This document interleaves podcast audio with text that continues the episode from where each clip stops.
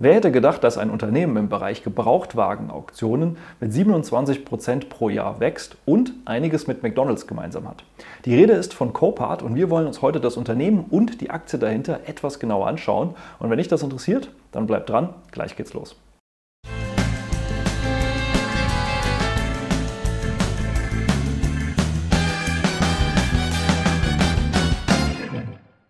Hallo und herzlich willkommen auf meinem Kanal. Mein Name ist Maximilian Gamperling und wir sprechen heute mal über das Unternehmen und die Aktie von Copart. Und das Ganze basiert mal nicht auf der Abstimmung in der YouTube-Community, sondern das Unternehmen habe ich mir zur Analyse selbst ausgesucht und ich habe es auch selbst im Depot, so viel kann ich schon mal vorweg verraten.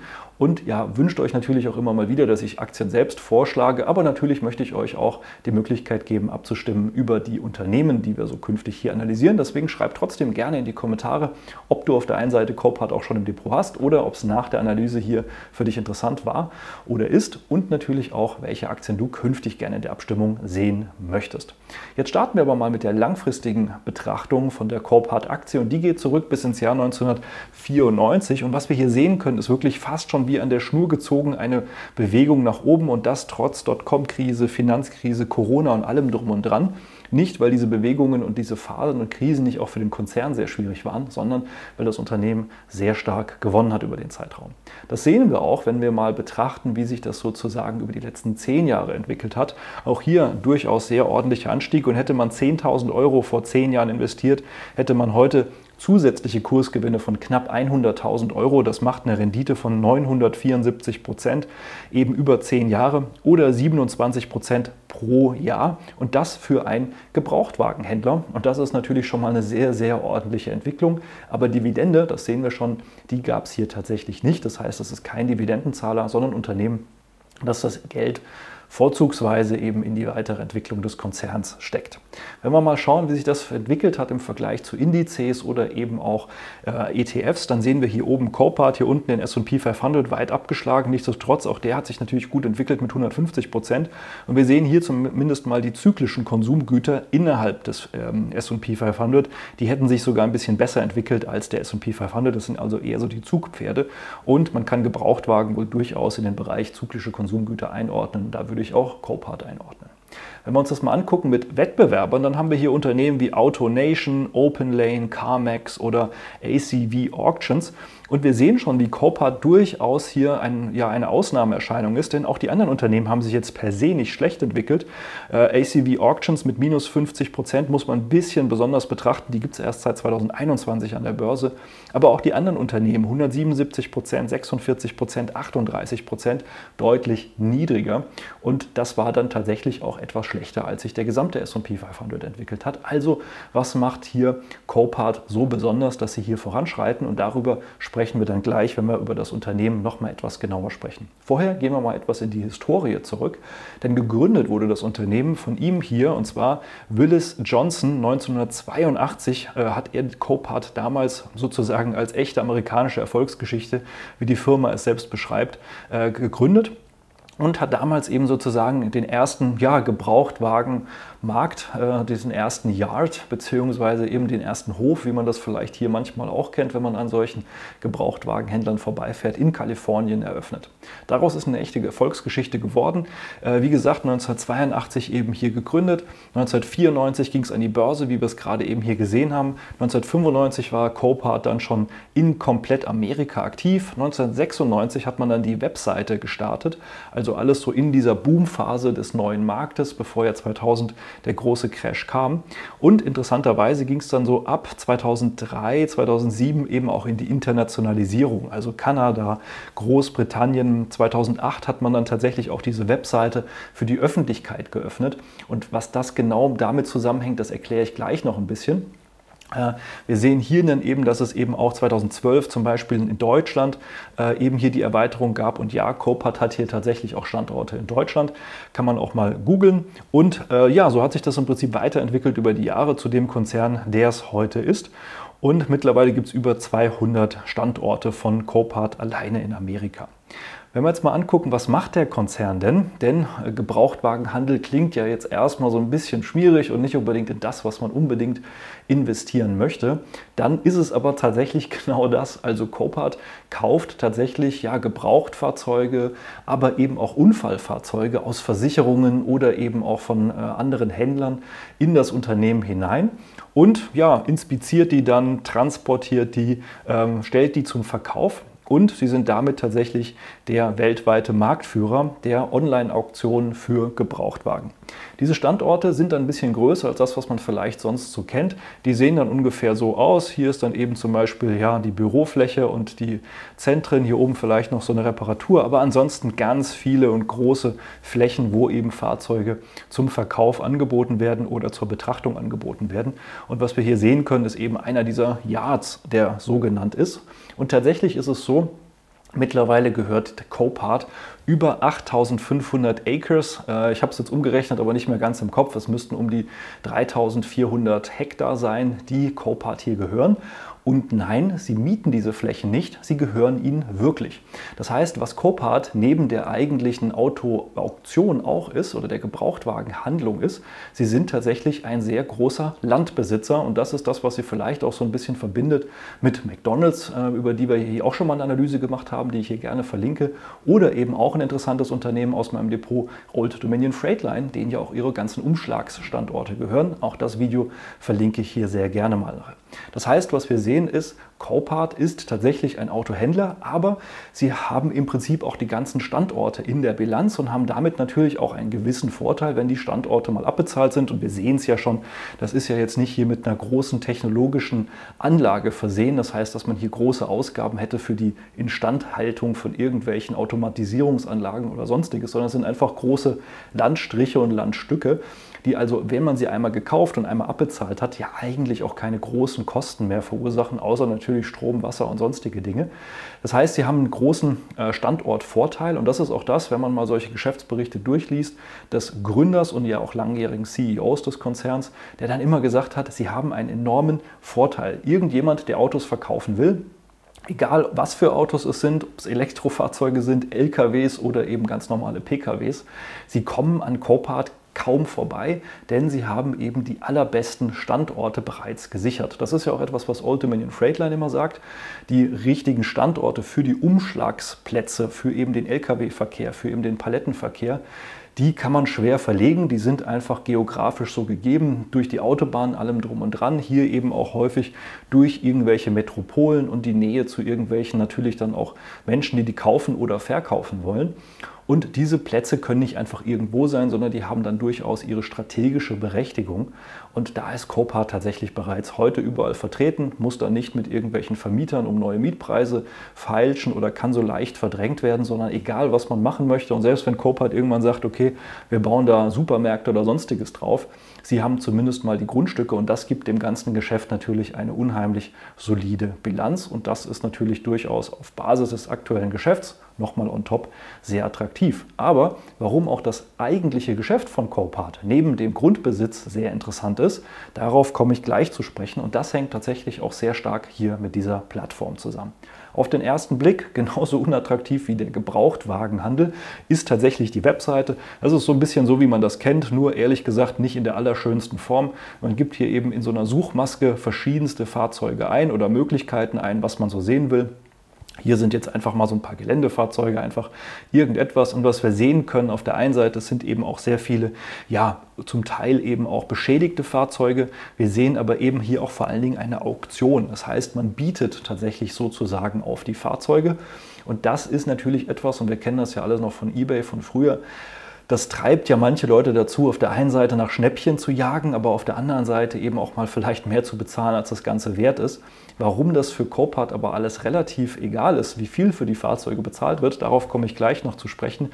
Wir sehen aber eben hier auch, dass es eben verschiedene Dinge gibt, äh, zum Beispiel welche, die schon fahren, welche, die ähm, ja, elektrisch sind oder eben auch was zum Vermieten. Und es gibt verschiedene andere Dinge, die hier eben ange angezeigt werden. Aber die Website an sich ist jetzt erstmal gar nicht so berauschend.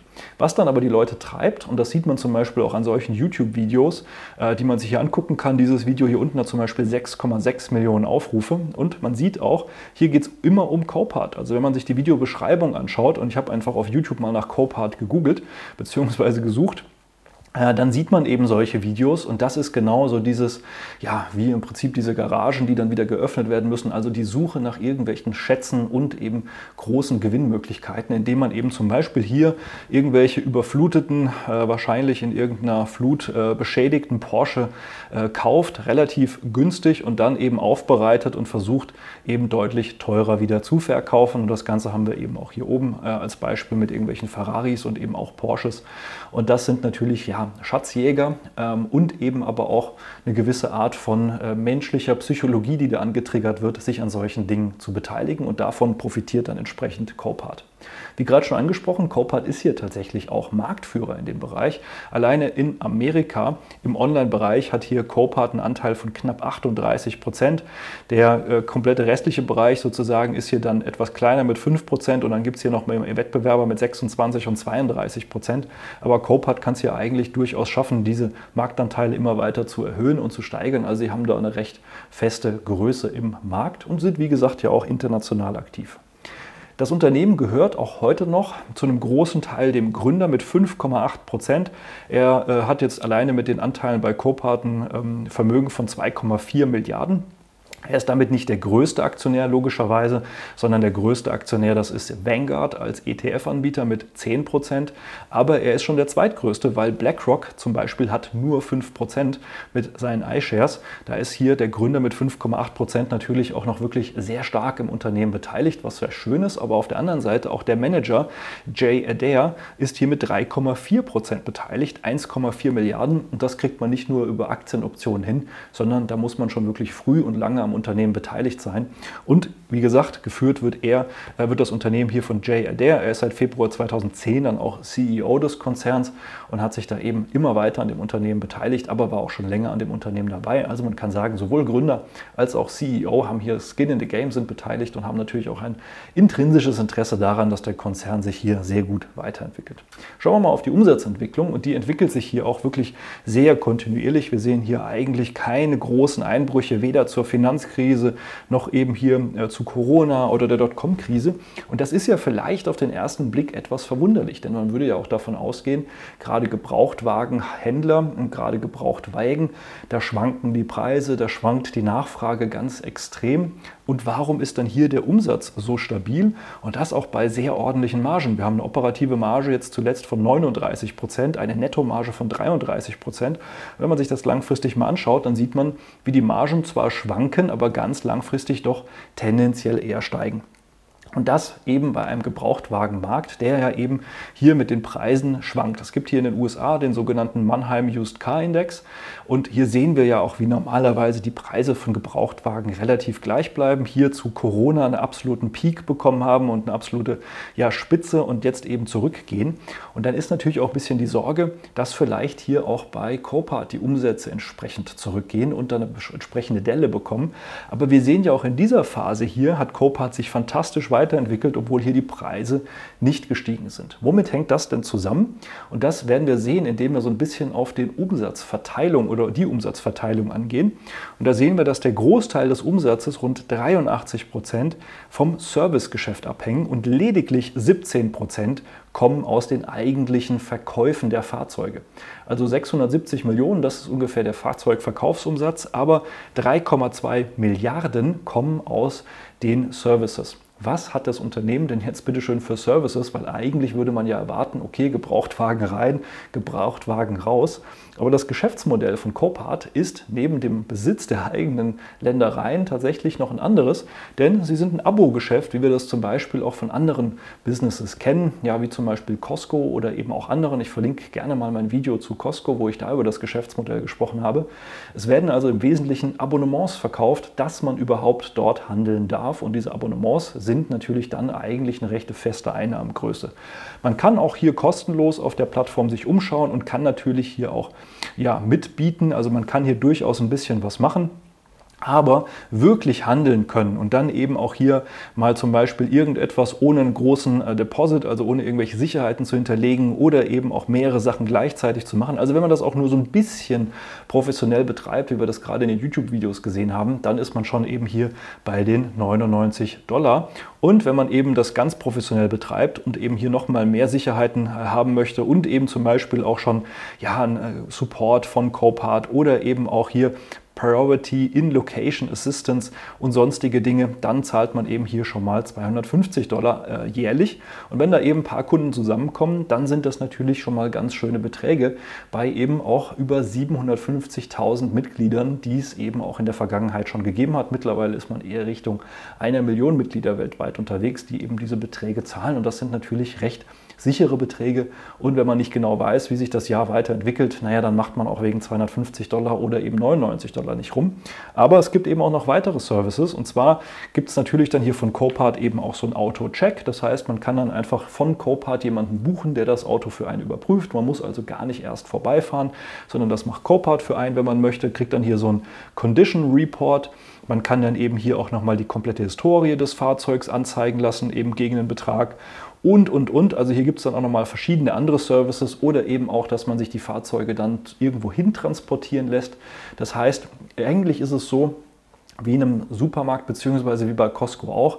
Eigentlich sind die Fahrzeuge dann nur Mittel zum Zweck und drumherum wird dann wirklich das Geld verdient. So könnte man es wahrscheinlich bei Copart ausdrücken. Und das drumherum ist tatsächlich sehr, sehr viel stabiler als die eigentlichen Preise und die eigentlichen Beträge, die man eben für die Fahrzeuge bekommt. Und das macht das Geschäftsmodell tatsächlich so recht stabil. Der Umsatz kommt wenig überraschend zum Großteil aus den USA, 83 Prozent, international rund 17 Prozent. Wir sehen auch, dass in äh, den USA die Marge deutlich höher ist mit 43 Prozent. International hat man eben noch ein bisschen mehr aufzubauen, aber steht hier auch noch relativ frisch in den Startlöchern. Also auch hier durchaus noch ein bisschen Potenzial. Und was wir sehen können hier bei der Gewinnentwicklung ist eben auf der einen Seite, dass man hier die letzten Jahre durchaus sehr stark gewinnen konnte. Nicht erst durch Corona 2020, auch das hat hier durchaus nochmal einen Schub gegeben, aber auch davor ging es schon sehr stark nach oben. Und man sieht, wie sich das eigentlich sehr, sehr schön weiterentwickelt. Die Prognosen sind zumindest auch sehr gut der Analysten, aber ob das dann auch wirklich so eintritt, das muss man eben betrachten. Genug Platz und genug Luft wäre, auch mal eine Dividende auszuschütten. Vielleicht wird das mal in Zukunft kommen. Bisher gibt es davon vom Management wenig Verlautbares. Der Gewinnfluss zeigt, dass auch hier natürlich die Inflation zugeschlagen hat. Äh, anders als jetzt bei anderen Aktienanalysen, wo ich ja oft um die 20% Kostensteigerung zum Vorjahr gesprochen habe, haben wir hier lediglich 12%. Auch das nicht gerade wenig. Aber wenn man das vergleicht mit anderen Konzernen, hat Copart hier tatsächlich die Kostensteigerung noch einigermaßen gut im Griff gehabt. Wenn wir in die Bilanz hineinschauen, sehen wir auch hier gar kein Problem. Wir sehen hier wirklich ähm, Cash- und Wertpapiere, aber eben auch das Kernvermögen deckt locker die relativ geringen Schulden. Die Schulden könnten durch die Tilgungskraft innerhalb von ja, wahrscheinlich kurzen wenigen Monaten zurückbezahlt werden. Also hier auch wirklich gar kein Problem, was die Bilanz angeht, sondern wirklich einfach auch natürlich durch diese großen Eigentümer, durch diese großen Ländereibesitze kann man sagen, ja, eine sehr, sehr solide Bilanz, die das Unternehmen da hat. Die Anzahl ausstehender Aktien, langfristig geht sie eher zurück, aber seit 2019 keine große Veränderung. Also wir sehen hier keinen großen Rückenwind zuletzt durch die Anzahl ausstehender Aktien. Historisch geht es eben ein bisschen zurück. Mal gucken, ob denn eben der große Cashflow auch genutzt wird, hier eben auch mal vielleicht aktiv zu werden. Bisher sehen wir davon zumindest mal nichts. Wenn wir auf die KGVs und äh, KUVs gehen, also auf die Kennzahlen, dann sehen wir ein bereinigtes, aber auch bilanziertes KGV vom 34. Wir sehen Kursumsatzverhältnis, was sich im Bereich von 11 bewegt. Also wir sind hier auch über dem historischen Schnitt der letzten zehn Jahre aktuell. Der bewegt sich gerade beim KGV eher so bei 25, 26. Also hier schon so ein bisschen erhöht, wie auch eben so zu Zeitpunkten, wie es hier oben der Fall war. Aber über die Bewertung sprechen wir dann gleich nochmal. Wenn wir jetzt hier reingucken, eben in den Vergleich mit anderen Konzernen, wie zum Beispiel auch AutoNation, die liegen gerade mal bei 5 oder eben Carmex 23, dann sehen wir, ist Copart hier eben ein bisschen höher, hat aber natürlich auch ein bisschen ein anderes und ein bisschen solideres Geschäftsmodell und dementsprechend ist eine höhere, ja, ähm, ja, höhere Kennzahlen da durchaus nicht ganz ungerechtfertigt. Wenn wir hier mal in den Piotrowski-Score reinschauen, dann sehen wir Abzüge für sinkende Kapitalrendite, eben etwas steigende Verschuldung, aber wie gesagt auf einem sehr geringen Niveau Geringen Niveau, also kein echtes Problem. Die Margen eben jetzt hier in diesem Jahresvergleich leicht gesunken, aber langfristig gestiegen, sehe ich jetzt auch nicht problematisch. Produktivität hier leicht gesunken, also macht 5 von 9 Punkten. Nicht optimal beim Piotrowski-Score, aber noch soweit leicht hellgrün. Dann gucken wir mal in den Levermann-Score bei Transparent Share. Hier haben wir momentan ein Beobachten-Rating. Punktabzüge gibt es hier vor allen Dingen für das aktuelle KGV und auch im Verhältnis zu den letzten fünf Jahren. Das haben wir ja auch gerade schon gesehen. Die Reaktion auf die letzten Quartalszahlen war nicht so berauschend. Auch das Kurs-Buchwert-Verhältnis ist nicht so berauschend. Ansonsten eben im Moment ein Punkt in Summe und damit eben halten, weder kaufen noch verkaufen. Wenn wir in den Aktienfinder hineinschauen, dann sehen wir hier, dass wir durch den starken Anstieg seit 2000, ja, Ende 2022, Mitte 2022 mittlerweile auch schon deutlich über die fairen Werte drüber sind. In der Bärenmarkt 2022, da waren wir tatsächlich auch mal drunter oder eben auch hier ähm, während Corona, da waren wir mal unter den fairen Werten. Ansonsten äh, schwanken wir immer so etwas drumherum. Im Moment sind wir eindeutig über den fairen Werten. Äh, diese liegen eher noch mal ein bisschen tiefer, aber nichtsdestotrotz, laut Analysten hätten wir immer noch ein bisschen Potenzial von 18 Prozent oder 6 Prozent pro Jahr rein von der Bewertung her aber nicht unbedingt die optimale Situation, um jetzt noch in die Aktie hineinzugehen. Wenn wir uns mal die Chartsituation betrachten und daher eben hier die langfristige Sicht auf den Konzern, dann sehen wir, dass es hier eigentlich sehr schön einen langfristigen Aufwärtstrend gibt, von dem wir uns aber eigentlich so 2016, 15, 16, 17 in dem Bereich hier nach oben deutlich nochmal verabschiedet haben. Was auch damit zusammenhängt, und das haben wir gerade im Gewinn und der Umsatzentwicklung gesehen, dass es auch in diesem Zeitraum ein besonders starkes Wachstum gegeben hat. Und das rechtfertigt dann hier entsprechend auch die Kurssteigerung. Und deswegen sehen wir hier durch das stärkere Wachstum eben hier auch einen stärkeren Kursanstieg seitdem. Die Frage bleibt dann natürlich, ob das Unternehmen dieses Wachstum aufrechterhalten kann oder ob das Wachstum vielleicht auch mal wieder zurückgeht und dementsprechend auch das Kurswachstum entsprechend sich verlangsamt. Also man kann jetzt nicht zwingend davon ausgehen, dass es immer so weitergeht, wie wir das jetzt hier sehen. Nichtsdestotrotz schauen wir uns mal diese Phase an, in der wir aktuell drin sind. Dann sehen wir, dass wir hier in einem sehr, sehr schönen Trendkanal uns eigentlich befinden. Auch während Corona sind wir gerade mal runtergekommen bis zu diesem Trendkanal Bärenmarkt 2022. Sind wir auch bis hier runtergelaufen, haben hier einen wunderbaren doppelten Boden auch generiert und haben hier auch nochmal mehrere Einstiegssignale generiert, relativ in der Nähe des unteren Bereichs. Wir sehen auch, dass es immer wieder in solchen Treppenstufen nach oben geht. Ich hätte hier unten und hier auch noch welche einzeichnen können. Das heißt, wir sehen, wie die Aktie immer wieder einen Schritt nach oben macht, dann zur Seite läuft, dann wieder einen Schritt nach oben macht. Was wir hier sehen können, ist eben auch, dass es dieses Jahr im Sommer nochmal einen ordentlichen Schritt nach oben gemacht hat und auch zuletzt hier eben nochmal nach oben läuft. Wir haben hier eine kleine Seitwärtsphase, die wir jetzt wieder nach oben ausgebrochen haben. Und zumindest mal in diesem Trendkanal ist hier auch weiterhin Luft nach oben, auch wenn das von der Bewertung her und von der Situation und von der langfristigen Brille her leider nicht mehr unbedingt der optimale Zeitpunkt ist, um da einzusteigen. Nichtsdestotrotz nach wie vor eine sehr interessante Aktie aus meiner Sicht. Und wir haben hier Quartalszahlen erst Ende Februar, also insofern von daher Überraschungen werden wir vielleicht erst dann sehen. Charttechnisch ist hier definitiv noch weiter Luft nach oben. Bewegung muss man aber ehrlich gesagt sagen, beziehungsweise die Bewertung ehrlicherweise, die ist nicht mehr wirklich die allergünstigste. Aber es gab ja schon viele Phasen, in denen mal die Bewertung etwas erhöht war, der Kurs deutlich weiter gestiegen ist und erst später dann sozusagen die Bewertung wieder eingefangen hat. Aber das ist keine einfache Situation mehr. Ähm, insofern das noch Potenzial ist, aber dass es eben nicht mehr der günstigste Zeitpunkt ist, um in die Aktie reinzukommen. Ich bin glücklicherweise schon länger in Copart investiert, habe auch nicht vor, daran etwas zu ändern. Ähm, bin da deutlich im Plus und habe da tatsächlich dann in 2022, Ende 2022 auch nochmal etwas nachgelegt. War auch kein allzu schlechter Zeitpunkt. Und vielleicht ist ja die Aktie auch für dich interessant, aber natürlich nicht, wenn du Dividenden möchtest, denn das Unternehmen, wie gesagt, schüttet ja keine aus und dementsprechend musst du natürlich auch mal schauen, ob das Unternehmen dann zu deiner Strategie passt. Und wenn du sagst, du bist dir nicht sicher, wie genau deine Strategie aussieht und das klingt jetzt alles sehr verlockend, aber vielleicht passt es ja doch nicht so zu dir, melde dich gerne mal für ein kostenloses Strategiegespräch. Gerade jetzt zum Start des neuen Jahres macht es ja Sinn, da einmal einen neuen, sauberen Aufsatz zu machen und die Phase in 2024 dann direkt richtig und sinnvoll zu begleiten und dann auch selbstständig entscheiden zu können und zu wissen, welches Unternehmen, zum Beispiel Copart oder eben auch vielleicht genau nicht, weil es eben nicht zu dir passt, eben auch in dein Depot passt oder nicht. Also melde dich da gerne mal für ein kostenloses Strategiegespräch. Freut mich, wenn wir uns dann da kennenlernen. Ansonsten wünsche ich dir aber auch sehr viel Erfolg an der Börse mit oder ohne Copart, je nachdem, ob du es im Depot hast oder nicht. Und ansonsten natürlich ein sehr erfolgreiches Börsenjahr 2024 und ich freue mich, wenn wir uns im nächsten Video wiedersehen. Mach's gut, bis dahin, ciao.